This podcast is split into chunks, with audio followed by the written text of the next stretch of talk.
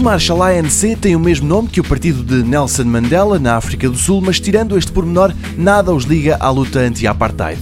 A guerra deste equipamento é outra. A Marshall lançou-os na semana passada e na prática são uma versão melhorada de uns auscultadores que a famosa fabricante de amplificadores para guitarras já havia lançado há alguns anos. Os Marshall Mid ANC têm como principal novidade o cancelamento ativo de ruído, ou seja, são headphones daqueles que ficam sobre a orelha, mas que incluem pequenos microfones atentos ao barulho de fundo que se produz à volta do utilizador. Os motores de um avião, o andar de um comboio ou do autocarro tudo isso é escutado por estes microfones que depois transmitem essa informação ao chip dos auscultadores. Ele trata de fazer desaparecer todo esse burburinho.